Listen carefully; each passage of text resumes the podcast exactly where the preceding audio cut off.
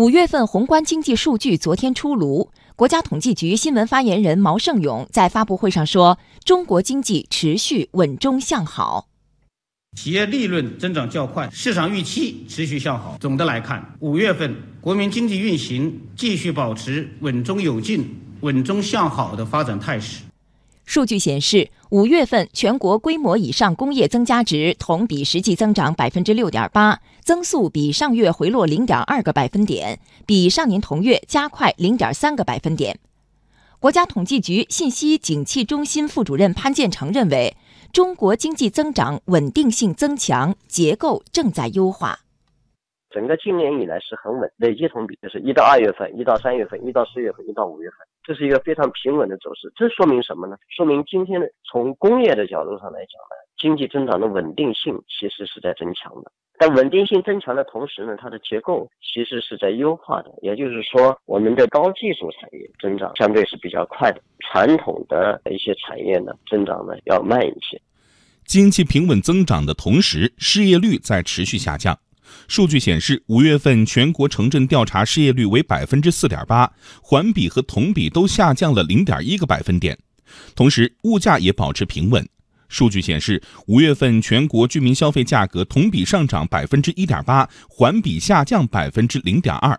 社会消费品零售总额三万零三百五十九亿元，同比增长百分之八点五。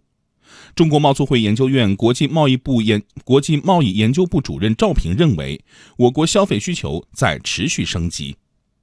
虽然说社会消费品零售总额的增长速度百分之八点五，比上月同比的增速有所回落，但是我们要看到，在消费结构升级的过程当中呢，商品消费占总消费的比重是下降的，人们用于服务消费的支出占到总消费的比重是持续上升的，而且增速也比较快。因此呢，如果把商品消费和服务消费两者结合起来看，整个消费的这种需求的势头还是保持一个平稳较快增长的态势。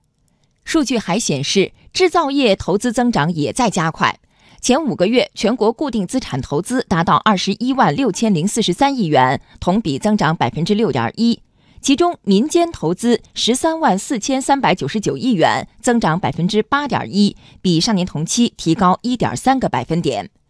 交通银行首席经济学家连平认为，今年第二季度 GDP 的增速预计在百分之六点八左右。